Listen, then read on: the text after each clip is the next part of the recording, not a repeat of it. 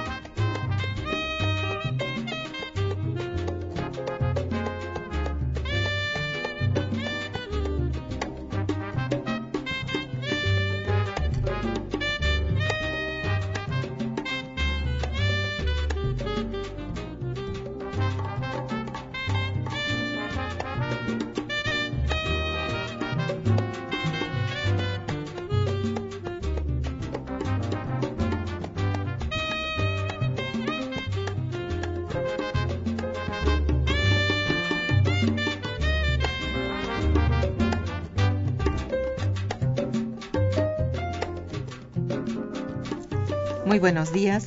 Bienvenidos a Momento Económico, coproducción del Instituto de Investigaciones Económicas y Radio Universidad. Les saluda Irma Manrique, investigadora del Instituto de Investigaciones Económicas, hoy jueves 3 de abril de 2014. El tema que abordaremos el día de hoy es avances de Pemex en la exploración de lutitas. Y para ello contamos con la siempre valiosa presencia del maestro Fabio Erazo Barbosa Cano. Buenos días, Fabio. Buenos días. Y del ingeniero Francisco Garaycochea Petrirena. Muy buenos días, ingeniero. Nuestros teléfonos en el estudio son 55 36 89 89 con cuatro líneas. Y para comunicarse desde el interior de la República, contamos con el teléfono LADA sin costo 01800 505 26 88. La dirección de correo electrónico para que nos manden sus mensajes es una sola palabra, momentoeconómico arroba unam.mx. También pueden escucharnos a través de la página de internet www.radiounam.unam.mx. De nuestros invitados, Fabio Rosa Barbosa Cano es investigador en el Instituto de Investigaciones Económicas de la UNAM, en el cual forma parte de la unidad de investigación del sector energético. Imparte clases en la Facultad de Economía de la Universidad Nacional Autónoma de México y ha participado en la coordinación del libro Pemex Pasado y Futuro. Es autor del libro Petróleo en los hoyos de Dona y otras áreas desconocidas del Golfo de México y una de sus más recientes publicaciones es Agotamiento de los campos petroleros gigantes y nuevo potencial de hidrocarburos en México. Cotidianamente escribe en revistas especializadas y diarios de circulación nacional.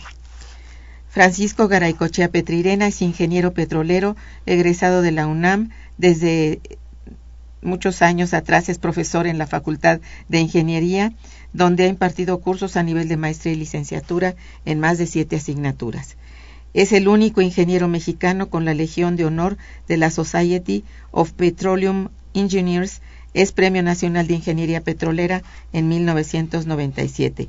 Ha prestado servicios de asesoría a investigadores y profesores de la UNAM, a la Subsecretaría de Energía, a países como Argentina, Ecuador, Perú, Venezuela y bueno, a la Comisión de Energía de la Cámara de Diputados y Senadores de la República Mexicana. Es actualmente presidente del Grupo de Ingenieros Pemex, Constitución del 17, que es la asociación mexicana con mayor prestigio, presencia y reconocimiento público en materia de energía en nuestro país. Bien, señores, pues de acuerdo con la información reciente sabemos que Pemex ha difundido parcialmente la información sobre los resultados de sus actividades en, en, 2013. En, en, el último informe trimestral publicado el pasado mes de marzo, la paraestatal informa de nuevos pozos en lutitas. Algunos de ellos como Tangram, con indicadores muy positivos, aunque bueno, Continúa el debate alrededor de diversas interpretaciones sobre la llamada ronda cero que ya pasó, como dice este aquí nuestro compañero Fabio, Fabio Erazo. Entre las novedades con respecto a este último evento, tenemos que Pemex solicitó el 21 de marzo mantener la exploración de áreas en lutitas. Dicho lo anterior, pues preguntaría a ustedes por qué la prensa petrolera internacional considera al pozo Tangram con indicadores positivos. Ustedes pueden ofrecernos algunos datos sobre su ubicación y, bueno, sobre estos datos que se están publicando, Fabio. Sí, desde luego. Eh, como muy bien dijiste, Irma, eh, tenemos información importante, aunque todavía no completa, sobre las actividades de petróleos mexicanos el año pasado de 2013 podemos decir que hubo una intensa actividad en formaciones de lutitas y en aguas profundas. En total, Petróleos Mexicanos nos está reportando 25 nuevos campos eh, o pozos en viejos campos que han descubierto hidrocarburos. 25 nuevos eh, descubrimientos de petróleo mexicanos en 2013 quiere decir que se descubrió un nuevo campo, un nuevo yacimiento cada 15 días este es eh, un indicador de intensidad de la búsqueda, en fin. Desde luego también nos está mostrando que la geología de México todavía tiene importantes volúmenes de hidrocarburos en el subsuelo. Desde esto tiene que completarse con la información de cuánto se descubrió, no lo sabemos. Mm. Este, qué tipo de hidrocarburo fue descubierto. Aquí podemos decir que más de la mitad se eh, en, más de la mitad de estos 25 descubrimientos eh, se encontró solamente gas natural. Este, es decir, el crudo es cada vez más escaso. Este, eh, el descubrimiento de aceite más importante fue en el pozo Maximino. Maximino, a 14 kilómetros, e-, es un pozo profundo de casi 3.000 metros de tirante de agua, a 14 kilómetros de distancia del paralelo 26 grados norte, es decir, de la frontera con los Estados Unidos en el Golfo de México. En este pozo se eh, se manifestó, se encontró eh, o se obtuvo casi cuatro mil barriles diarios de aceite ligero como producción inicial. Em, además de este pozo Maximino, que estamos esperando como tú lo recuerdas desde hace 18 años, cuando en el Instituto de Investigaciones Económicas iniciamos eh, mesas redondas para discutir el problema de aguas profundas. Además de esto, se encontró otro eh, se perforó otro yacimiento en aguas profundas en el pozo llamado Vespa, que tuvo una producción inicial de cerca de 3.000 barriles diarios de crudos ligeros.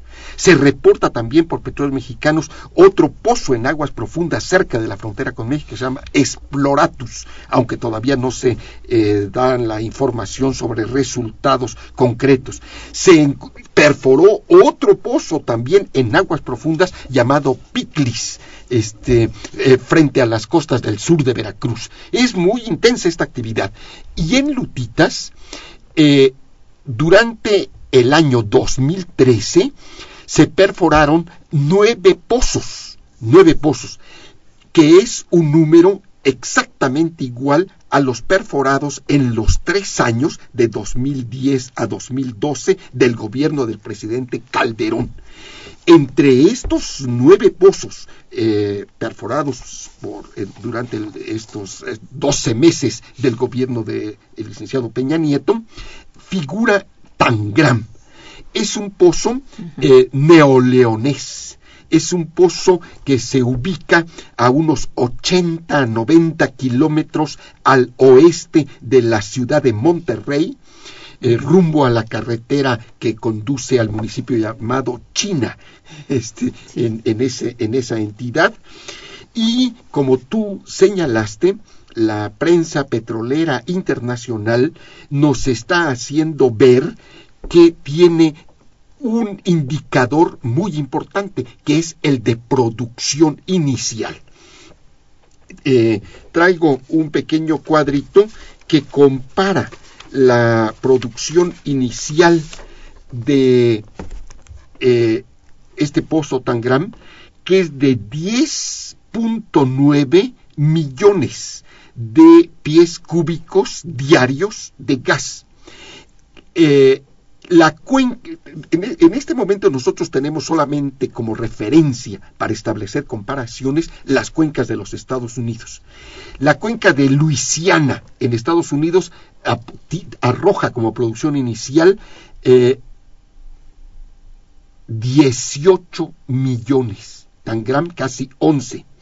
La cuenca Barnett, de la que hemos hablado aquí, muy cerca de Dallas, Texas, producción inicial promedio es 2.5 millones. Es decir, Tangram está más cinco, cerca del... Mu, mu, mu, uh -huh. cinco veces más elevada. Uh -huh.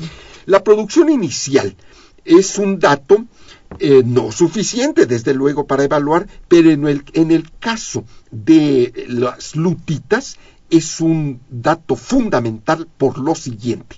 En este programa hemos examinado que las la, la, explotación en lutitas tiene una tasa de declinación muy elevada, que llega al 80% en el primer año de actividad, de tal manera que co combinando eh, la información sobre producción inicial y tasa de declinación, se puede establecer la evaluación de la recuperación final esperada que va a dar entonces una idea del potencial mucho más correcta, mucho más próxima a eh, otras informaciones. Esta sería este, la respuesta a este tema. Eh, de hecho, Tangram es el único pozo con resultados favorables.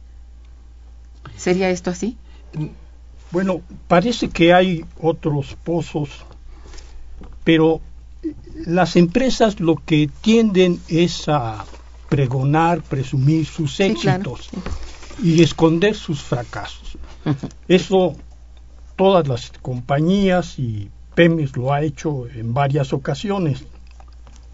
Falta evaluar económicamente el potencial y la rentabilidad de uh -huh. los pozos en las formaciones de lutitas. Claro. Ahora, el, el punto más importante sobre la rentabilidad de las explotaciones en formaciones de lutitas en Estados Unidos no es propiamente lo que se obtiene de los pozos, sino todo el efecto multiplicador colateral, el valor agregado de mantener produciendo las fábricas de tuberías, se utilizan cuatro tipos de tuberías para terminar un pozo. Tuberías de revestimiento, tuberías de perforación, tuberías de producción, tuberías para la descarga de los pozos en las superficies, se fabrican tanques de almacenamiento, separadores, barrenas, equipos de reparación, equipos de perforación, hay un cúmulo de empresas que no existirían si no se perforaran esos pozos en las formaciones de lutitas. Pozos que muchos no son rentables. Pero este efecto colateral multiplicador, miren, carreteras, pipas, camiones, bancos, hoteles, moteles, además de lo que mencioné, permiten generar empleos y entrar al erario gran cantidad de impuestos. Nosotros no tenemos todavía los recursos necesarios para ah, agregar ese efecto multiplicador a la explotación de las formaciones de lutitas, que es el más importante, ¿eh? sobrepasa pues con creces el hecho de lo que sería la rentabilidad específica de poner a producir un pozo en formaciones de lutitas. O sea, al erario público entran impuestos y esto es lo que le interesa a cualquier presidente de cualquier país a través de lo que en este caso producen sus compañías, pero además todo ese efecto generación de empleos que mencioné. todo el insumo necesario. Sí, para. Ajá, conforma todo ese. fluidos de perforación, fluidos de fracturamiento, en fin, es un mundo de eh, efectos que se derivan de la explotación. Así es. Entonces nos falta muchos averiguar sobre, y esto es muy importante, y todos los países lo evalúan, excepto México, ¿no? ¿Cuál es la rentabilidad específica de extraer petróleo y cuál es la rentabilidad derivada de ese efecto multiplicador? Yo creo que es muy importante que se genere un modelo matemático que permita cuantificar los dos efectos que sumados permiten pues lo que hemos lo que he mencionado ¿no? sí claro no sí eh, bueno se ha intensificado la exploración en áreas de, de shale gas de shale oil en el actual gobierno. Em, esto ha tenido éxitos digamos no sé qué, se le puede llamar como exitoso en, en todo esto que, que se ha iniciado sí yo creo que el ingeniero Francisco Garay Cochea acaba de plantear con mucha contundencia un dato muy importante a nivel internacional en todas las industrias petroleras, que es que se ofrece información sesgada, se exaltan los éxitos, desde luego, se comparan con otras. Este, en las revistas petroleras internacionales, cada empresa señala que tiene el récord en, en, tiempos de perforación, en profundidad, en eh, a veces en detalles muy pequeños este, de las distintas operaciones. Eh, en este programa hemos informado de la lista de esos pozos. No informamos en su momento de los resultados porque no los teníamos, ni siquiera se había concluido la perforación. Pero debe de decirse, para dar una información equilibrada, que eh, no solamente este, eh, tenemos éxitos, sino también hubieron fracasos en, las, actividades. Otros pozos que se perforaron en este gobierno durante 2013 fueron Cerval, eh, Batial, Céfiro, Mosquete, Nerita. Este, de tal manera que nosotros, los, los analistas, utilizamos el indicador tasa de éxitos, que es una relación entre el número de pozos productores y el número de intentos, el número total de las perforaciones. Y estableciendo este indicador, encontramos que la tasa de éxitos fue, está disminuyendo. Es, sí, es decir, se encontró este, este dato, pero nada más tenemos dos pozos importantes en lutitas que nos parece insuficiente, a mí me parece insuficiente eh, para que presente un cuadro atractivo para los inversionistas extranjeros, de tal manera que una vez más formulo una de las hipótesis más, eh, eh, sobre las que he estado insistiendo, que es la siguiente. Tratándose de petróleo, no son las aspiraciones de los políticos, no son las especulaciones de políticos las que pueden este, eh, pintarnos un panorama correcto, sino es la información geológica, la información que ofrecen los geofísicos, los ingenieros de perforación, los ingenieros de yacimientos. Y en este caso, dada la complejidad geológica de tanto en aguas profundas como en, formaciones de lutitas, eh, me parece que la reforma de Peña Nieto podría tener incluso licitaciones desiertas o muy pobres con muy escasas este, empresas interesadas a eh, invertir en un área tan difícil como es esta. Así es. Bueno, así las cosas. ¿Quería usted agregar algo? Sí, bueno, yo creo que el interés fundamental de las compañías que se están preparando para invertir en México y han demostrado mucho interés, lo han mencionado, es en aguas profundas. Sí. Y eh, apareció un artículo muy interesante en el sentido de que van a abandonar Brasil, donde tienen las compañías transnacionales grandes inversiones, para realizarlas en México cuando se abran los contratos de diferentes tipos que se han mencionado, de rentabilidad compartida, producción compartida, contrato riesgo, etcétera. Y la razón es la siguiente. En Brasil se les exige a las compañías que inviertan solo una fracción de lo que se invierte porque en Brasil han desarrollado un alto contenido nacional de bienes de capital, equipos, herramientas, porque ellos no han tenido más que aguas profundas. Entonces, se prepararon muy bien y lograron un gran desarrollo de equipos, herramientas, etcétera, de tal manera que en cada proyecto el contenido nacional es del orden del 60 al 70%. Y aquí en México el contenido nacional va a ser del orden del 5%, cuando mucho. Esa es una situación para las compañías muy favorables, porque van a traer a México todos los equipos, herramientas que se utilizan allá, que ellos fabrican, allá pagan impuestos, allá se generan los empleos, y eso para ellos es muy importante.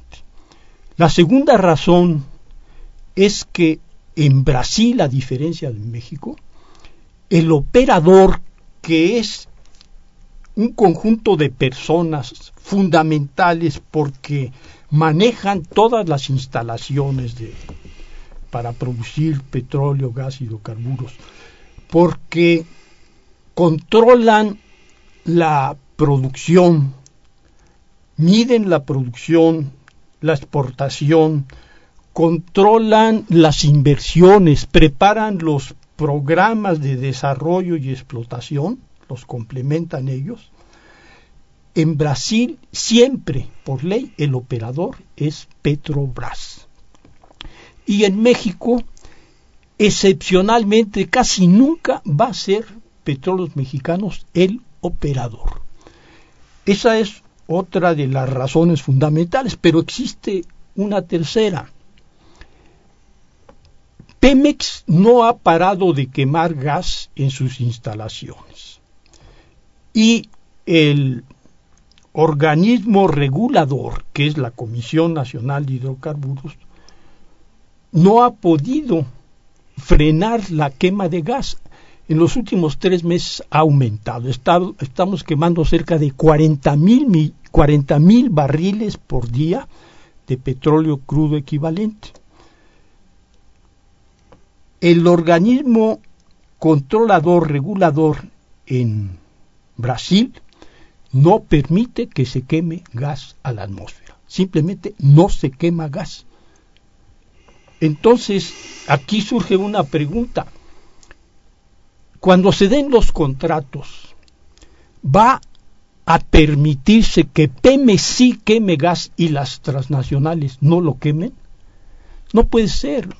Ya se ha dicho en varias partes que el trato de Pemex no va a ser preferencial, que tiene que demostrar que tiene los recursos humanos, capitales, financiamiento y personal para competir. Entonces las reglas del juego van a ser parejas, ya no va a tener Pemex un trato preferencial. Y la gran ventaja que van a tener las compañías transnacionales en México es que la Comisión Nacional de Hidrocarburos es muy laxa, no tiene recursos para obligarlos a realizar una explotación racional, una explotación que permita obtener la máxima recuperación de hidrocarburos. A ellas lo que les interesa a las compañías transnacionales es maximizar sus utilidades. Y aquí surge un conflicto de intereses, porque en la medida en que al participar en México si maximizan su parte de la renta petrolera, pues lógicamente la del país, la de Pemex, si es que participa, se va a reducir. y ellas son las que indican el mecanismo para maximizar sus utilidades. Es muy simple y lo han aplicado en todas partes.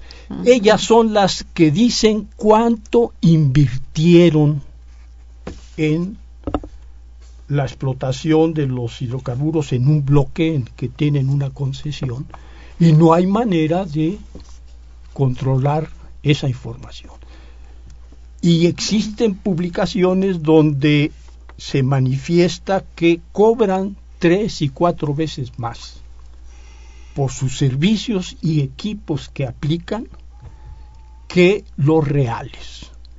Entonces, Finalmente el resultado es que cuando se explote en un bloque las reservas descubiertas, la parte fundamental de las utilidades se la van a llevar las compañías transnacionales. Y probablemente de la renta petrolera nos pertenezca un 5 o un 10%. y eso ya pues ha sucedido en otros países y está documentado. Pues esa es la amplísima razón de que prefieran a México a Brasil, ¿verdad? Eh, sí, obviamente, quedó clarísimo. Y bueno, eh, de alguna manera ha mejorado la actividad exploratoria en cuanto a los volúmenes de hidrocarburos, según decías, ¿no? Eh, digamos, los descubiertos. Entonces, esto mm, ha dado lugar a, a, más petróleo crudo, han encontrado petróleo crudo o gas gas natural? No, no, este, no. Eh, me pare... Eh, eh, yo creo que debemos de empezar señalando que Petróleos Mexicanos no nos ha informado a la sociedad mexicana de mm, el monto de reservas descubiertas eh, durante el año 2013.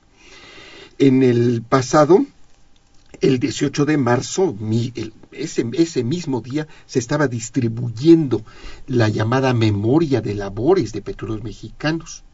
Desde el gobierno de Fox eh, hubo un intento de suprimir la publicación este, y ya no la tuvimos. De pura casualidad teníamos, estábamos celebrando una reunión en la Cámara de Diputados este, eh, por esas, eh, en, en el tiempo de Fox, en, en esos días, y este, lo- se denunció allí, y entonces nos entregaron un paquete muy mal, digamos, el, si ustedes, yo soy coleccionista de todos los números de la, de la memoria de labores, de todas las, de las publicaciones, nos entregaron un paquete casi mimeografiado.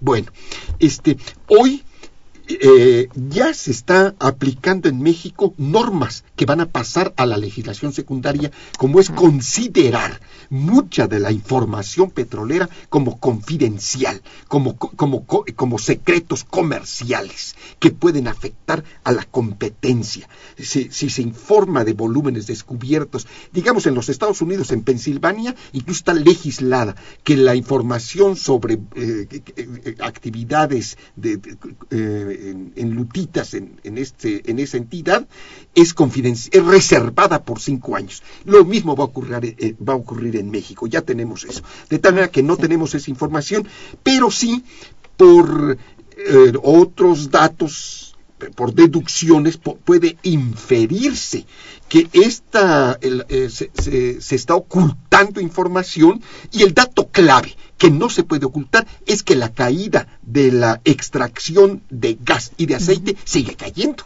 Entonces, na- no, nos pueden, no nos pueden decir que las reservas 3P, las reservas totales, este, que incluye probadas, este, eh, probables y posibles, está a- alcanzando niveles de reposición del 100% y la producción de aceite lleva 10 años descendiendo este, año con año. Con 2014 se cumplieron este, una década de caída.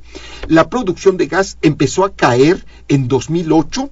Este, inicialmente se había informado de un leve aumento. Los últimos reportes eh, nos están señalando que también la producción de gas está disminuyendo. Este, eh, de tal manera que la respuesta pues es negativa. Este, no medida con los indicadores oficiales, sino medida con el criterio contundente que todo mundo puede constatar de la disminución de la extracción, que al mismo tiempo está este, eh, implicando una caída de los ingresos petroleros por exportaciones. Este, en los Estados Unidos se están presentando fenómenos de elevación de la producción muy importante. Respecto al pico de la, de la, de la producción de los Estados Unidos, que fue en, dos, en 2005, en donde tuvieron un poquito abajo de 5 millones de barriles diarios, los Estados Unidos han logrado elevar en un 50% su producción aceitera. Eso es muy importante, Sí. este, porque al mismo tiempo se están presentando fenómenos de tránsito hacia, eh, sis- a- hacia el uso del gas natural, eh, eh, del gas natural licuado para el transporte. Y hay una red, todavía no es estadísticamente notable, pero ya es perceptible la expansión de una red de eh, crecimiento del parque vehicular que usa gas natural licuado este para moverse en fin este eh, están incrementa hay una re- relación creciente del- eh, con, con Canadá para eh, elevar la compra de crudos canadienses esto también está afectando a los precios del crudo mexicano. Este, de tal manera que también tenemos con la con los ingresos petroleros, con la renta petrolera, como señaló el ingeniero Garay Cochea, un problema de disminución año con año. O sea, ahí está la cosa. Y bueno, en otros indicadores del desempeño, por ejemplo, en el- los costos de perforación, ¿hemos eh, avanzado algo? ¿Está mejor, digamos? Eh, Porque esto sería algo interesante. ¿no? Sí, desde luego que es muy, muy importante el indicador costos de producción. Tenemos los costos de producción para algunos pozos. Eh, fueron solicitados, aquí se ha planteado, por eh, el ingeniero Garaycochea vía una consulta a- al IFAI. este, y algunos son públicos. Mientras en los Estados Unidos los costos se han abatido considerablemente, en México quiero recordarlo, el primer pozo, el emergente, costó, según información del Güero Morales, 25, 25 millones de dólares. En los Estados Unidos, en algunas cuencas, el costo ha sido de un millón y medio, dos millones, en cruzando el río Bravo, en Texas, eh, en la región esta de Eagle Ford, el costo es de unos seis, siete millones de dólares. Entonces ahí vemos este diferencial. Nosotros, los observadores, eh, los que estamos siguiendo la actividad en petróleos mexicanos, estamos usando más bien el dato de tiempo lapso o duración de la perforación. Ese es el dato que usamos porque en este país, como dijo el ingeniero Garaycochea, eh, todos los equipos son rentados. Incluso a veces hasta partes del equipo, como los preventores, se rentan a una empresa distinta. El elemento número uno del costo es el tiempo en que tarda una perforación todos estos pozos que he mencionado, este, e inclusive los exitosos como Tangram o como Kemel en glutitas, tuvieron una duración de más de cinco meses. Algunas de las empresas, este, en, Schlumberger, por ejemplo, en sus revistas presume que en lutitas en los Estados Unidos ha logrado abatir la perforación en 5, 6, 7 días, pero en México el tiempo que dilata la renta de este mismo equipo es de 5 meses. de tal manera que a través de ese elemento, de este dato, podemos deducir que otro gran reto eh, al que se enfrentarán las empresas que vayan a invertir en lutitas en, las, en, México será abatir sustancialmente los costos, entre otros retos. Bueno, está listo eso. ¿Quería usted decir algo? Bueno, mire, con relación al gas licuado, los Estados Unidos son grandes productores de gas y se está construyendo varios gasoductos. Ya arrancó el de los Ramones con un costo de como de 1.200 millones de dólares para traer gas de Estados Unidos a México. Debemos de considerar que en Estados Unidos tienen la opción de licuar el gas y exportarlo a Japón, a India, al Medio Oriente, en fin, a donde no se produce gas, y lo pueden vender allá a cuatro veces más ya licuado que el precio de referencia, que es del orden de 4,50 dólares el millar de pies cúbicos.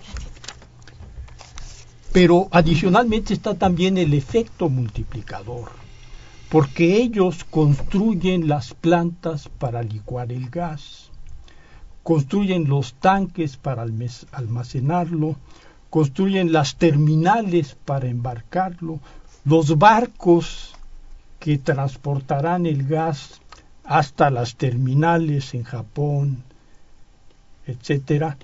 Entonces todo ese efecto multiplicador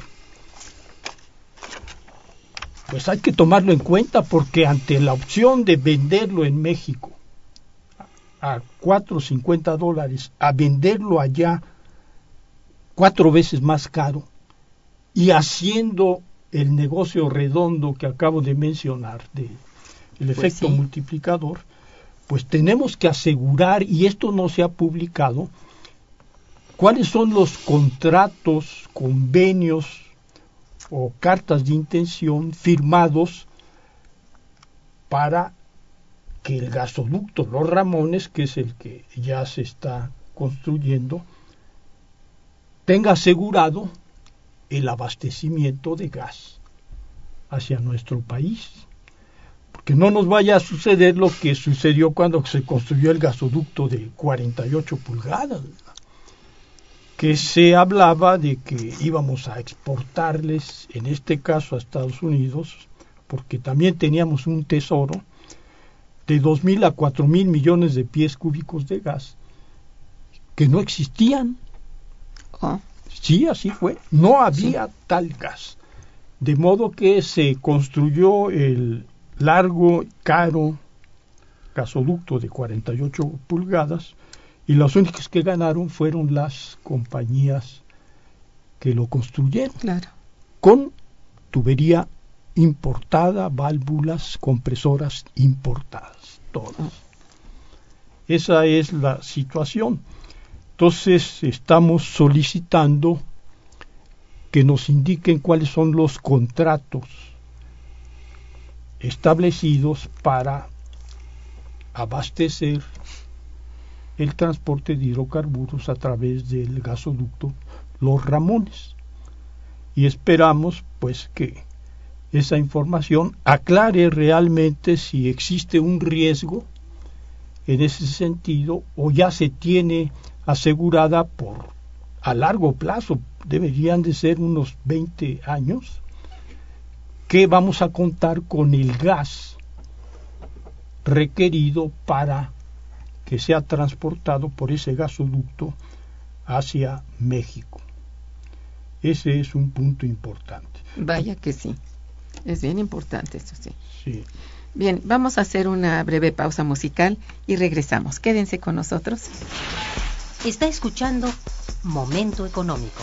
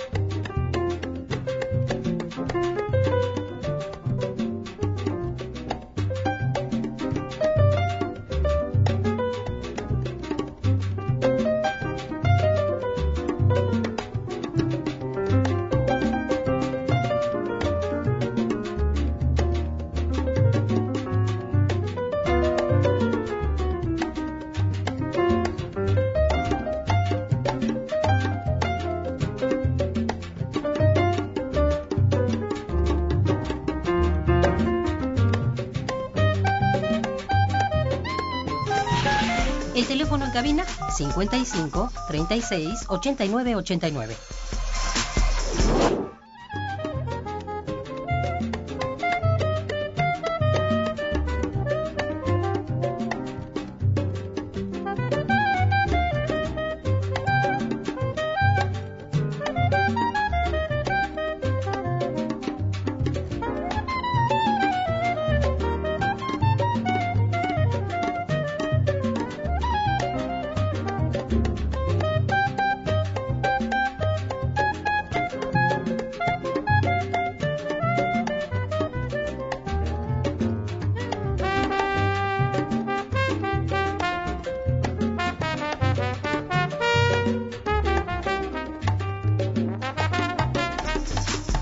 Continuamos en Momento Económico.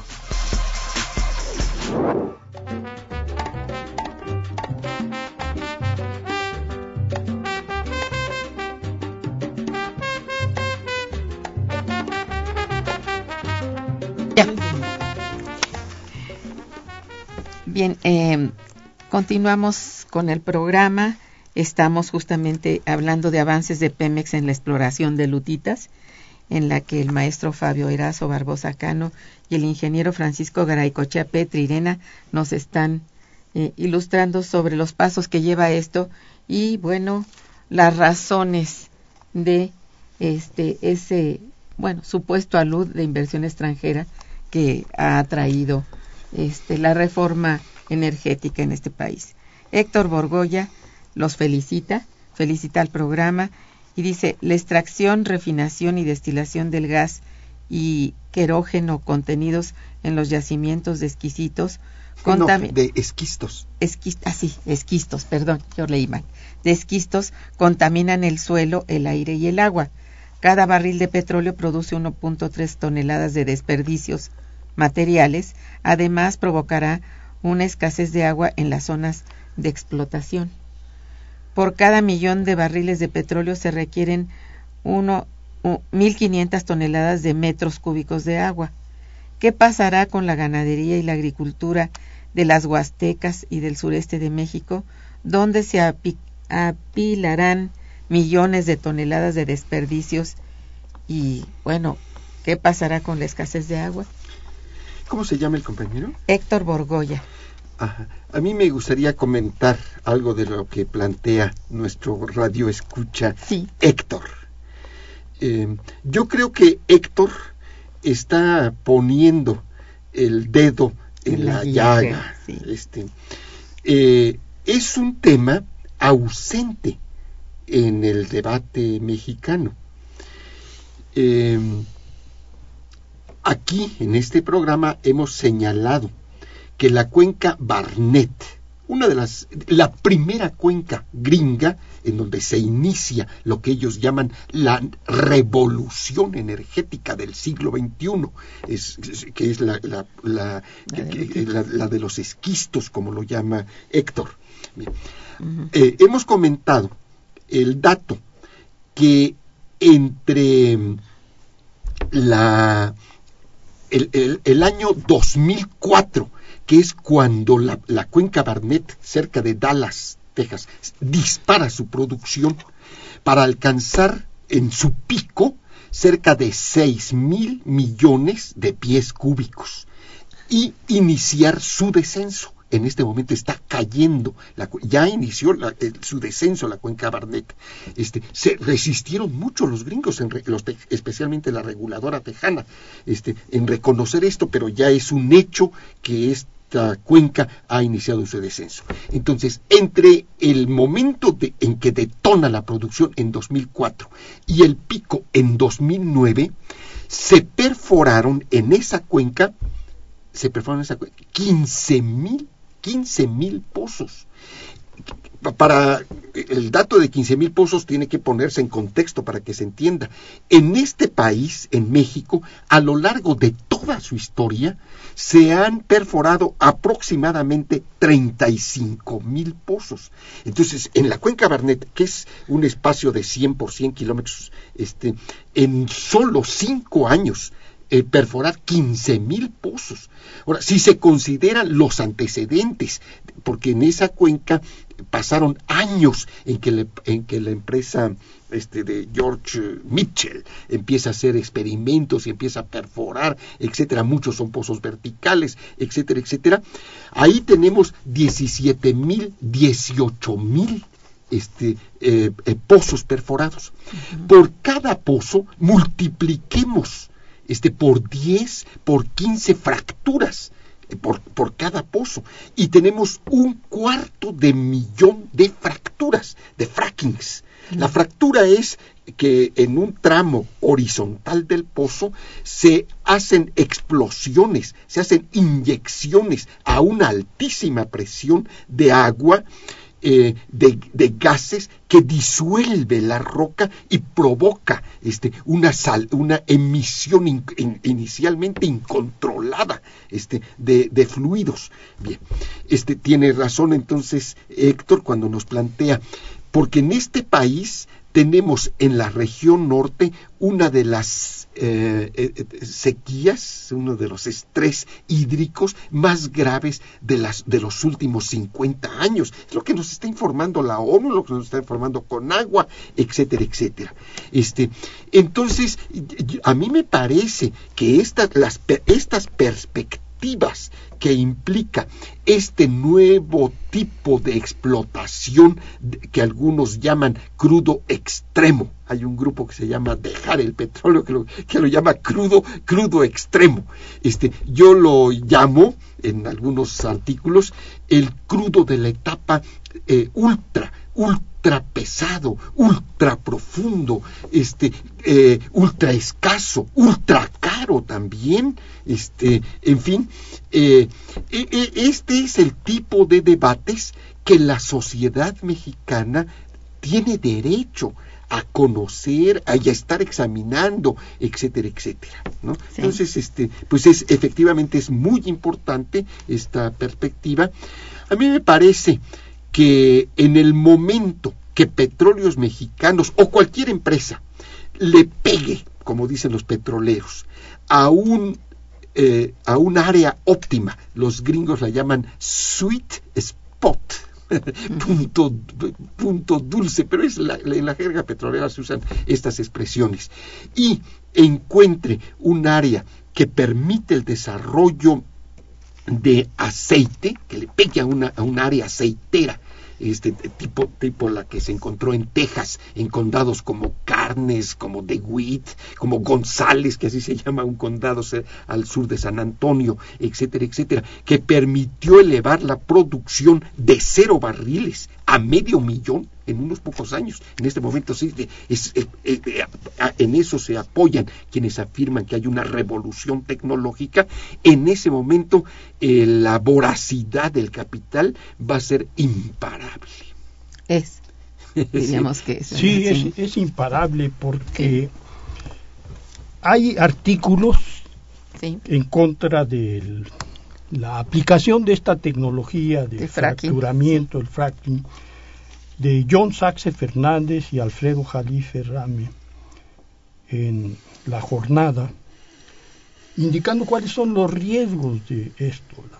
En realidad, eh, lo que se hace es introducir un fluido que es fundamentalmente a base de goma guar y agua, a alta presión que fractura las formaciones no son explosiones, no se disuelve la roca, sino que se parte la roca, se abre y se inyecta junto con el fluido un material que cuando cesa el, fracturamiento impide que la fractura se cierre y esa arena o perlas de material sustentante que impiden que las fracturas abiertas a través de la presión hidráulica se cierren y generan conductos de alta permeabilidad por donde se recupera los hidrocarburos y gran parte, prácticamente todo lo que se inyectó como fluido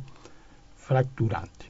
Ahora bien, nada va a detener la aplicación, desafortunadamente, del fracturamiento en México. Es una decisión ya tomada, ya van sobre ello. En la cuenca de Misantla es donde se han encontrado las mejores posibilidades para producir no solo gas, sino condensado, que es lo que le da mayor valor agregado. Ahora, esta tecnología revolucionaria de perforar horizontalmente los pozos y aplicarles muchas fracturas, 10, 15, 20, hasta 30 fracturas, ha permitido en Chicontepec obtener resultados muy favorables, muy interesantes. Pero lo principal sería, si es que esto es imparable, y uno de los grandes retos sería que se pudieran fabricar en México